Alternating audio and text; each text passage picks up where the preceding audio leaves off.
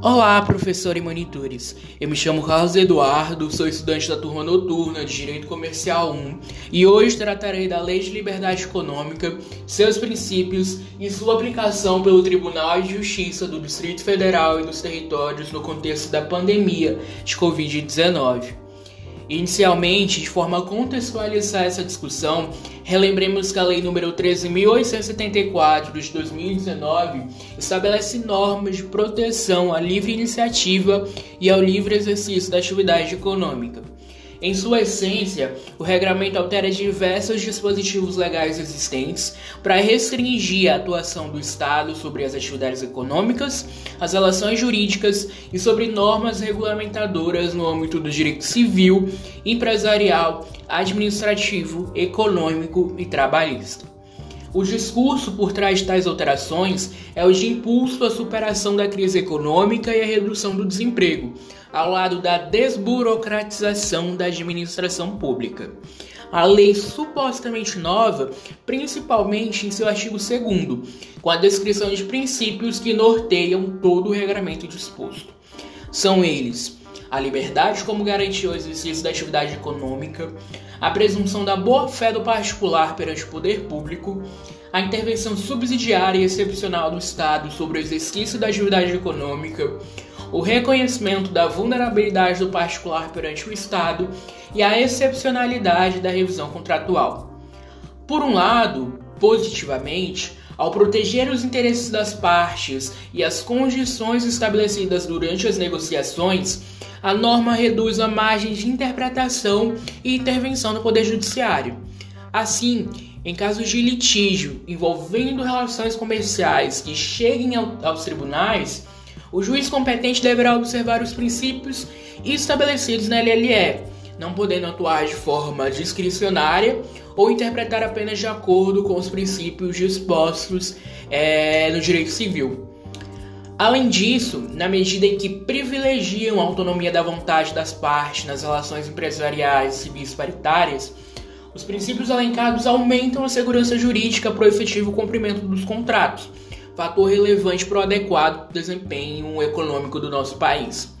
De mais a mais, os princípios da lei reafirmam o que já consta explicitamente no texto constitucional e na legislação ordinária. Contudo, é importante refletir sobre os seus efeitos negativos. A ampla liberdade e autonomia concedida às partes por meio das supostas inovações trazidas esbarram na função social do contrato, princípio que visa minimizar a desigualdade existente entre os contratantes, evitando que uma suposta liberdade seja exercida de forma abusiva.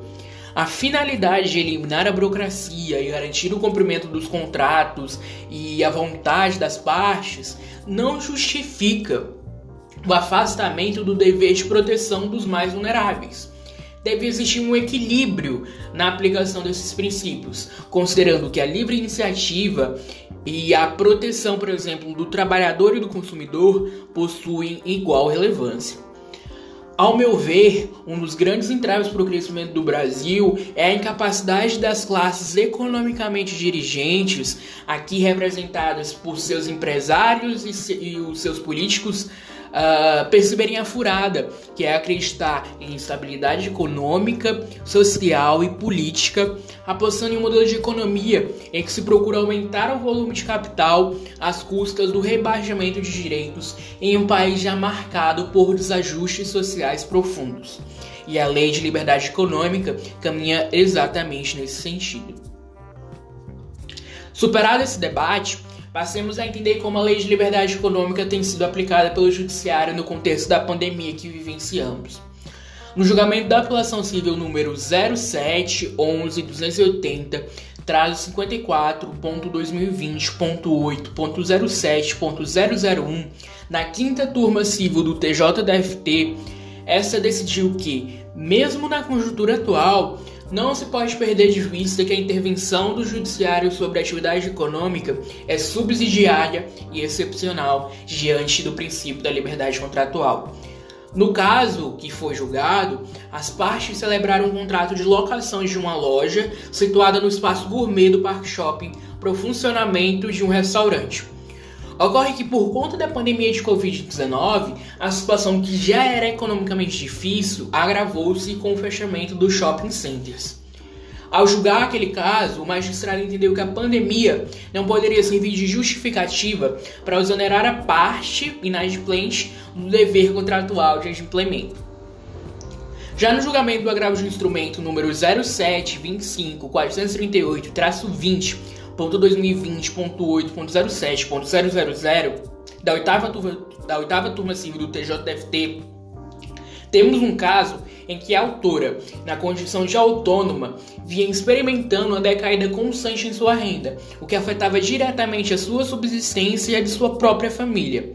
Pleiteou dessa forma, junto ao tribunal, um provimento jurisdicional para suspender os valores que ela se obrigou a pagar em um contrato de financiamento com um banco, diante do equilíbrio contratual que surgiu em razão da pandemia. Naquela ocasião, o Tribunal de Justiça do Distrito Federal entendeu que prevaleceria o princípio da intervenção mínima e da excepcional revisão dos contratos, sob pena de frustrar expectativas legítimas do banco financiador e de constituir uma violação expressa ao Estado de Direito. Nesses julgados, ao meu ver, evidenciam-se as distorções produzidas pela Lei de Liberdade Econômica, que estabelece a própria liberdade econômica como uma espécie de superprincípio do nosso regramento jurídico.